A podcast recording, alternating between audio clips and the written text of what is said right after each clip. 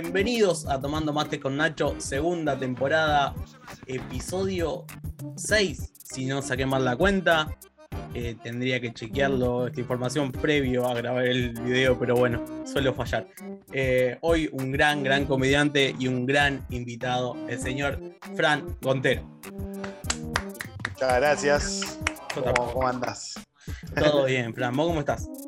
Bien, todo bien, por suerte. Un poco cansado, eh, yo termino la semana los jueves, pero bien. Ah, o sea, hoy es tu último día de la semana. Sí, eh, último día laboral de por fuera de lo que es la comedia, ahora arranca la parte laboral comedia, pero bueno, sí, vamos a decir que es mi último día laboral de, por fuera. ¿La, comedia lo consideras un trabajo? Y hoy por hoy sí. Este, es, es, es un trabajo que aparte me encanta hacer, pero tiene muchas partes que, son de, laburo. Este, quizás no sea un laburo convencional, ¿no? el, típico laburo de oficina, pero a medida que fui avanzando en esto me di cuenta que tanto la parte de comediante como la parte de producción es, un laburo. Un laburo grande. Sí, bastante. Para, los que no saben, eh, sos uno de los creadores de Wakanda. Sí, eh, básicamente. sí. Eh, ¿Vos y quién más son los creadores? Es, mejor raro en realidad. O sea, mm, te diría que yo soy el creador general de, Wakanda. Y fuiste agregando gente, digamos. Claro, fui agregando gente y hubo mucha gente que aportó eh, en los principios, como que hubo etapas, digamos.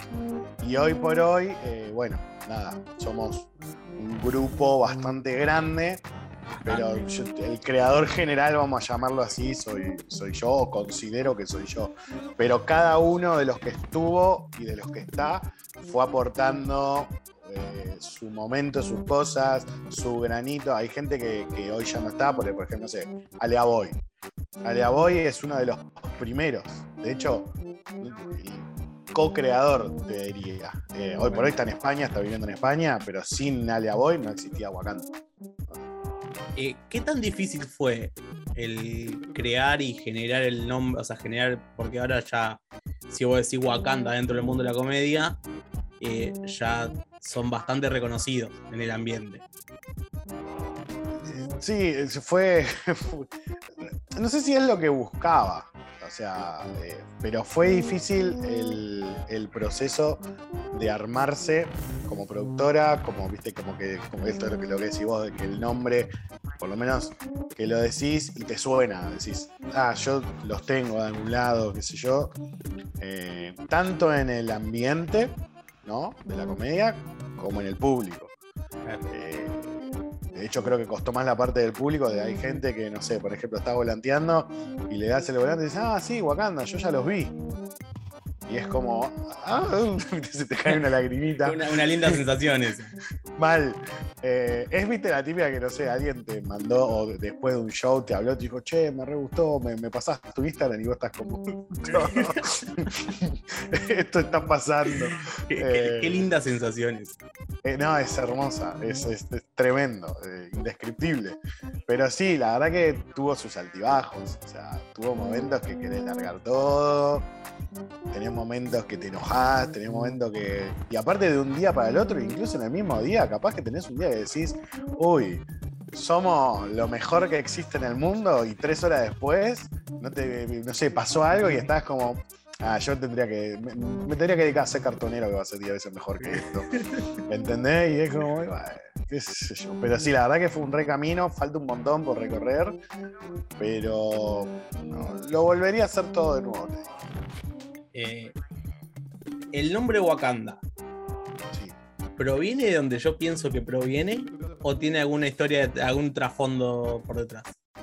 Eh, te diría que las dos. Calculo que, pensás que viene de Wakanda, de, del Marvel. Bombay, de Marvel. Sí, viene de ahí. Yo soy muy fanático de, todo lo que es Marvel. se ve Iron Man ahí atrás. Sí, tengo literal es el cuadro de Iron Man 2. Pero por ejemplo, no sé si tengo tatuadas las gemas del infinito, eh, tengo tatuado un escudo de Iron Man y del Capitán América, o sea, soy súper fan eh, y lo saqué de ahí porque cuando estaba buscando el nombre digamos, la parte que no se conoce, digamos, eh, es, estaba entre, entre varios nombres. Quería que más allá de que el nombre me guste, que tenga un significado oculto o que tenga algo más. Los dos que llegaron a la final, vamos a llamarles, fueron Asgard o Asgard y Wakanda. Y Wakanda lo elegí porque me gusta el significado de Wakanda, porque más allá de la parte Marvel, ¿sí? Sí. está basado en la historia del Dorado, de la ciudad del Dorado, que es lo que se dice la joya escondida dentro del mundo. Ah, Entonces lo que yo quería era este, esta similitud de decir, bueno, nosotros no somos nadie, pero es un lindo lugar, es una joyita que está ahí escondida y bueno, la tenés que encontrar. Entonces más que nada fue por ese lado que elegí lo de Wakanda. Estaba bueno, mezcla mi amor por Marvel, por los cómics y mezcla estas cosas, viste, de, de mitos y leyendas que también soy súper fanático. Es, Sí, básicamente va por ahí. sale.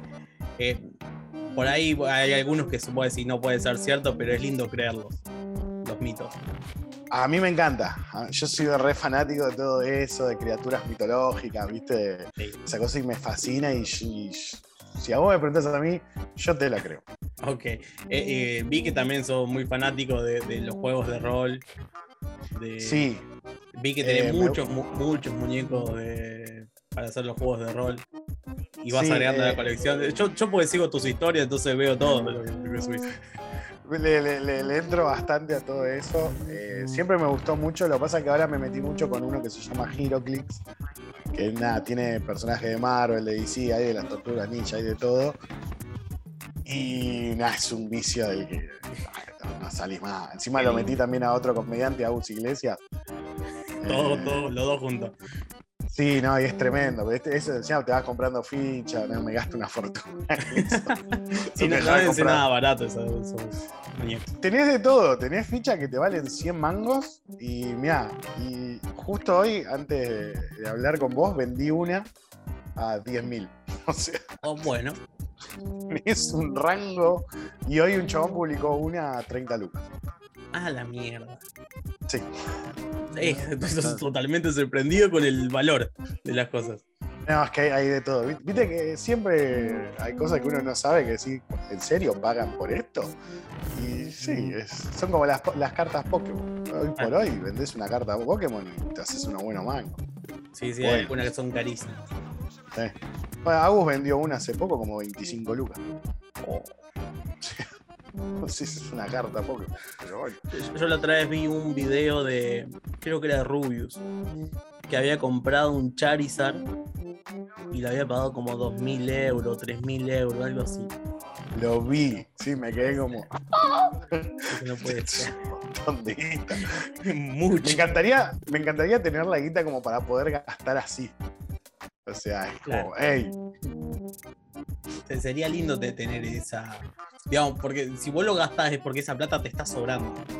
mal, ¿viste? Yo por ahí cuando gasto, este mes un poco me, se me fue un poco la cadena, ¿viste? Pero viste que a veces te pasa que decís, bueno, voy a comprar, voy a gastar esto y decís, bueno, son dos luquitas más. ¿Qué puede pasar? Y después llega fin de mes y esas Claro. dos lucas te, te destrozaron. El tema Bueno, que a veces te olvidás y decís, bueno, son dos más. Y comprás otra y decís, bueno, son dos luquitas más. Y así hiciste 10 lucas más. Y ni te diste Eh, bueno, me pasó eso este mes solamente con el hecho de que lo que tiene Heroclix es que a veces hay fichas que no conseguís fácil, ¿viste? Y eh, por lo menos a mí siempre me pasa lo mismo, digo, bueno, listo, este mes ya gasté mi presupuesto en Heroclix, basta. Entro a Facebook eh, y de repente una publicación, la ficha que ando buscando hace un año. Dale.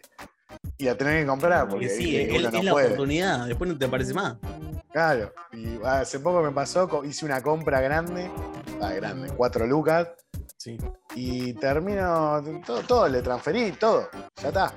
Agus me dice, che, ¿compraste? Le digo, sí, me dice, uh, ¿te- ¿le preguntás si tiene alguna de estas? Le pregunto.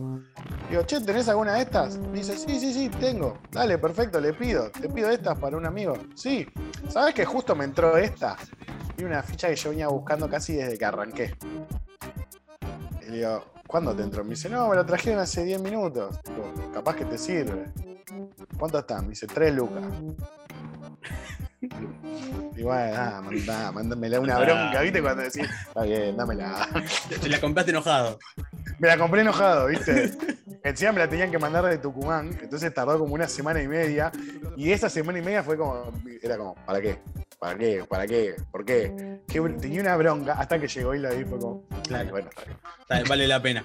Eh, pasa eso, cu- cuando tenés el periodo de, entrega, que pasa un tiempo, eh, están las dudas y, y ¿para qué mierda me gasté esta plata?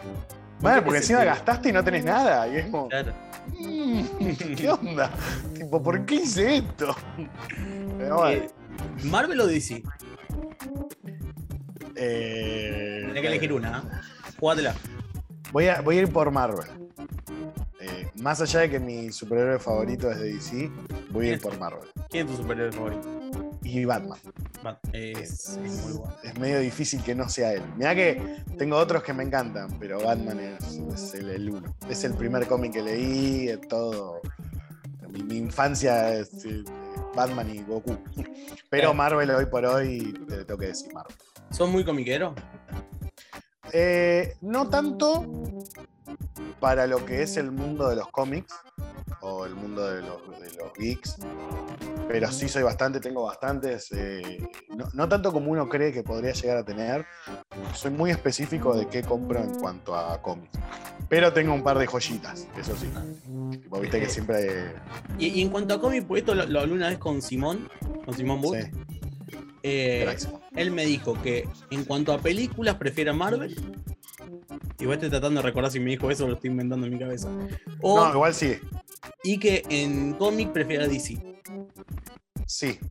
Eh, bueno, si cuando me empe- empezamos a dividir así en, en secciones, y sí es muy variado. Por ejemplo, yo en películas, Marvel. Eh, Es que DC está muy lejos, en película está muy lejos. Está muy lejos, no están haciendo la cosa. Lo cual me da mucha pena porque para mí, si DC tiene los personajes, o sea, en calidad de personaje, te digo, para mí es mucho mejor DC. Sí. Y, y tiene todo, pero viste cuando decís, usalo. Sí, Eh, Ahora, por ejemplo, Y cuando películas animadas. eh, bueno, encima, peor. Eso, eso es lo peor que. Yo siempre dije, eh, ponerle la Liga de la Justicia o Batman v Superman. La Liga de la Justicia. Dice, no, pero no es mala la película. Digo, no, no, está bien, no es mala. Y ahí está el problema. Es la Liga de la Justicia. Yo tenía que salir del cine loco, tipo como diciendo, ¿qué acabo de ver? Y salí como, "Ah". y no puedo salir así de una película de la Liga de la Justicia. No, no puedo. Entonces eso me molesta. Yo la, la, última oportunidad que le di a, a- Digamos, la última película que vi de DC fue Batman vs. Superman. Que fueron nueve horas perdidas de mi vida. Y dije, no miro nunca más una película de DC. Y, y encima esa justo es como. Es que Yo hace poco me le di otra mucho esa película. No, a mí también, ¿eh? Eh, después vi la Liga de Justicia y fue como, bueno, chao, pa, chao. Después por un tiempo no vi nada. Y ahora eh, vi un por ahí, le- vi eh, la Liga de la Justicia, pero de Zack Snyder. No me parece la mejora, pero sí está mucho mejor. Y Shazam me gustó. Tengo que ver Escuadrón Suicida, pero bueno, Ah, todavía. bueno, yo esa la voy a ver porque la dirigió el de Guardianes de la Galaxia, que me gusta. Entonces Sí. creo que por eso la voy a ver nada más. No, aparte tuvo muy buenas críticas. Yo, está en HBO Max. Eh, le vengo diciendo que la voy a ver y no, más, capaz que hoy después aprovecho y la veo hoy. Aprovecha, aprovecha. Eh, ¿Qué te hace reír a vos? Eh, casi todo. Es bueno eso. Este, sí, no, en la vida cotidiana me río bastante de, todo. Soy. soy perdón por la palabra, pero soy bastante sorete. Eh, soy, viste, el típico que si se tropieza alguien en la calle, pues yo te ayudo, pero me estoy riendo mientras tanto. Me pasa. Eh, eh, o sea, no, no, no lo puedo controlar. Y si es un amigo, olvídate, ahí sí, ni te ayudo. Ahí me, me mato de risa y después, bueno, que te ayude alguien. Eh, pero me, soy muy de reírme con eso. El humor negro me hace reír bastante. Eh, no, pero la verdad que me, me- me río solo también. Me río de mis chistes. Me río, me río bastante. yo tengo una teoría de que si mi chiste no me hace reír a mí, no puede hacer reír a otro. Yo opino exactamente lo mismo. Siempre digo lo mismo. Si el chiste, te tiene que gustar primero a vos y hacerte reír primero a vos. Si no, no tiene sentido alguno que, que ese chiste o lo que sea. O sea, eh, me, me parece súper clave. Eh, ¿Cómo fueron tus comienzos? me, me interesa un poco, eh, siempre le pregunto a los comediantes, a los que tienen años de, ya de carrera, eh, ¿cómo fueron los comienzos de una época donde el stand-up no estaba tan metido como ahora? Eh, mira, yo arranqué, ahora estamos, bueno, entro en un mes exacto, cumplo cinco años en esto. Eh, dentro de todo, cuando yo arranqué, ya estaba un poco más, que no sé, que poner cuando arrancaba Simón y demás, que tienen 10 años. Pero sí, todavía se notaba como que estaba eh, empezando más el boom del stand-up. Que sigo diciendo que todavía acá está muy verde. Eh, Igual, yo vengo de Rosario, y si acá te parece verde, en Rosario te- te- está floreciendo recién. Claro, bueno, pero más a mi favor incluso. O sea, en Argentina está verde todavía. Sí. Eh, hay lugares que nunca vieron, hay gente que nunca vio. Todos los fines de semana, nosotros tenemos la sala de Wakanda y todos los fines de semana hay gente que nunca vio stand-up. Y estamos en Palermo. O sea, no es que. Eso es re loco. Y, y nunca vi, quizás ni siquiera en la tele, o tenés alguna que te dice, no, yo vi en la tele. Viste, te tira mucho en la tele o en YouTube. Eh, entonces, como bueno, está bien. eh, es distinto. Sí, o sea, sí, pero no. La es, pero, no Claro, es como, es otra experiencia.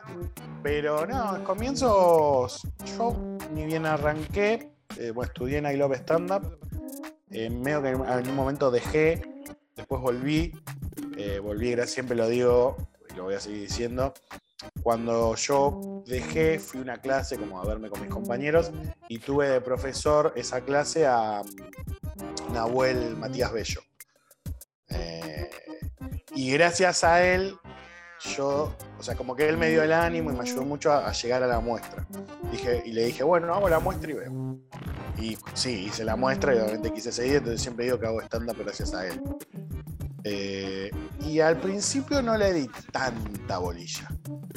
Al principio era, viste, el típico que actúa una vez al mes o, dos veces, como que no, no, no, no gustás tanto, pero si te surge algo, vas.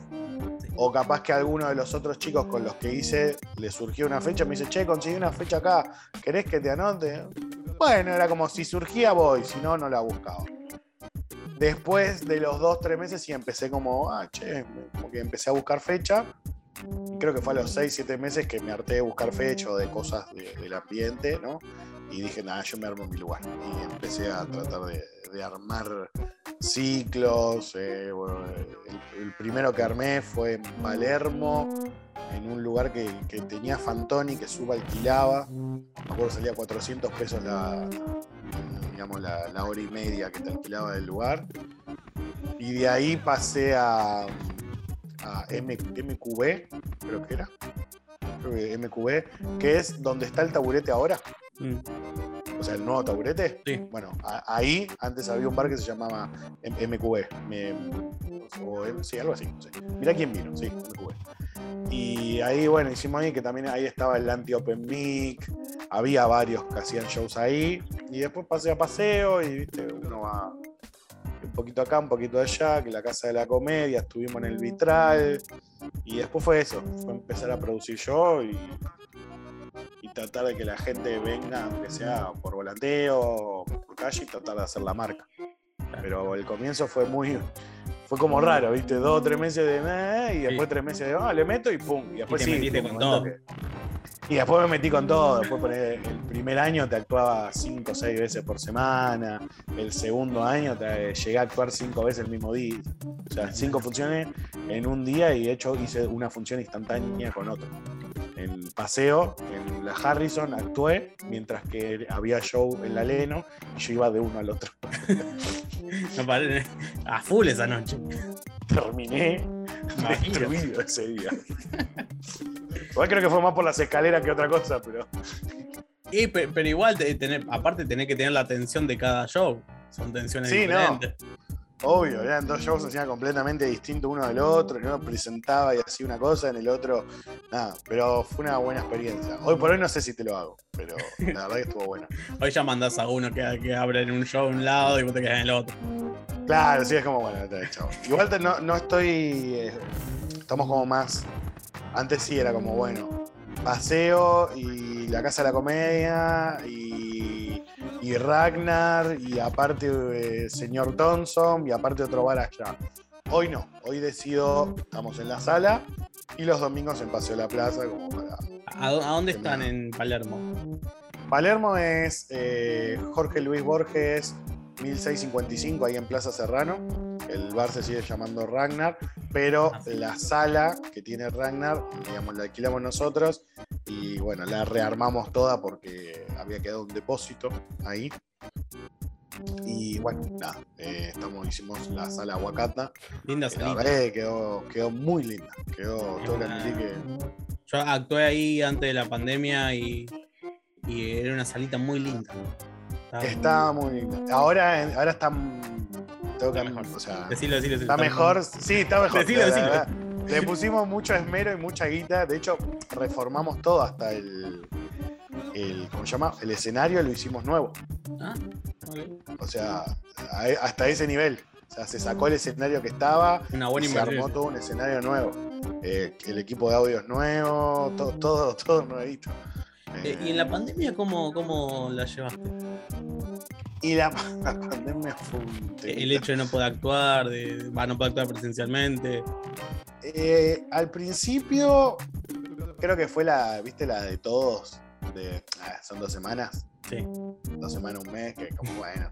O sea, los primeros, ese primer mes me lo tomé como eso, como que era un tiempito Como y me servía para descansar un poco porque venía medio a mil. Cuando empezó a pasar el mes fue como, bueno, eh, ¿qué onda? ¿Qué está pasando? Y creo que sí, el segundo mes o el, el mes 2, 3, nada, súper deprimido mal. Eh, pero más, encima en abril. Sí, no, olvídate, encima en no, no, fue, un- fue un desastre. Tipo, abril ya era depresión total, era como, no. Después, eran como altibajos, ¿viste? Empezaron los shows online, eh, ¿viste? Las cosas por Instagram y demás, negadísimo, pero, pero negadísimo, mal, mal. El nivel era, che, no, que mátense. A ese nivel. Tipo, no, no me hablen, no quiero saber nada con nada. Y hasta que un día surgió una oportunidad de estar eh, con Furia. Habían hecho, estaban haciendo los shows por streaming en YouTube y dijeron, mira, queremos hacer como un- una función que es con lo mejor del estándar, del under, y va a estar eh, taburete, la silla, queremos que esté Wakanda. Bueno, dale, me prendo. Estuvimos Mika Vitelo y yo por parte de Wakanda. Lo hice y fue raro, ¿viste? Porque no era lo mismo, pero por lo menos era la oportunidad de hacer algo. El- Y a lo- partir lo raro de es que no eso- tenés una devolución. Ese- Sí, era rap, estaba en mi casa, o sea, estaba en mi casa en Ojotas, o sea. No sé, no, no. Como que no me gustó, pero a la vez me gustó como sentir que por lo menos, viste, cuando agarras el hilito que sí, no, no te quiero soltar. Bueno, era eso. Y dije, bueno, eh, y ahí empezamos con los streaming, viste, una semana sí y una semana no, que era más que nada el hecho de decir, bueno, quiero mantener viva la llama del stand. Igualmente me deprimí más con el segundo parate. Viste que volvimos y nos volvieron a encerrar. Ese me mató. Porque abrimos la sala, todo, y de repente me dijeron, che, tenés que hacer tal y tal cosa en la sala. Le pusimos viste, el- eh, bueno, los cosas de aire, todas esas cosas que había que hacer. Lo terminé de hacer. Me dijeron, Sí, che, sí. la semana que viene no puedes abrir. Qué verga. Y ahí eh, tuve, creo que como dos meses que dije, dejo el stand Abandonado después todo. cuando empezó. Sí, no, no, cuando empezó a abrir todo, eh, en un momento eh, me ofrecieron un par de fechas que dije que no. Y no actuaba en la sala tampoco. Era como iba y estaba en la sala porque le habían metido bastante guita y fue como, eh, voy a dejar que desaparezca así nomás, pero no voy a actuar más. Hasta que un día me faltó, no me acuerdo bien cómo fue, dije, oh, me voy a subir porque faltaba alguien y dije, "Ah, me subo, hago 10 minutos como para el bache. Y, y, viste, cuando me subí fue como. ah, Vol- Volvió toda esa energía. Claro, y ahí, ahí ya volví. Eh, Estabas cumpliendo más el rol de productor ahí. Sí, sí, hubo, hubo un tiempito este año que fue más productor y chau. Pero bueno, nada, hasta que pisé el escenario de nuevo fue no. Es linda, linda volver, volver al escenario. Es hermoso. Y- Pero no me lo corten más. Por favor. ¿Cuál fue tu peor función? Eh, bueno, se, me vienen varias a la mente, l- pero me voy a enfocar en una, porque he tenido malas funciones, pero siempre algo disfrutaba. No sé, tipo, se daba algo, por ejemplo, una que hicimos en el Teatro Vitral con un grupo que teníamos que se llamaba Kamikaze, que lo hicimos a una persona, literal, que era mi mamá. Todo, Y le cobré la entrada. vos lo ves de afuera, es todo como muy triste. Es muy triste, pero le cobré la entrada. Y lo que me reí esa función, tipo, nos reíamos los cuatro, tipo, los cuatro, los tres que actuábamos, vieja. Nada, fue genial. Así que no puedo decir que fue una mala función, por más que lo fue. Pero la peor que, recuerdo fue. Nosotros, eh, cuando arrancamos con Wakanda, te mencioné a Alia Boy, empezamos a hacer un show que se llamaba Normal Stand que la idea era que sea un show raro, mezclar cosas. Nos costó mucho encontrar qué queríamos bien de ese show. O sea, era lo que íbamos a realmente hacer. Y las primeras pruebas salían raro. O sea, era, no lo voy a negar, era, medio- era bastante malo, salvo la parte del stand-up y la parte de interacción que estaban muy buenas. En el medio quisimos meter mucha cosa, viste, sin saber y, y no. Pero una O sea, función. cosa, cosa tipo sketch y cosas así. Sí, tipo sketch. Fueron muy raras, ¿viste? La gente no lo terminaba de agarrar.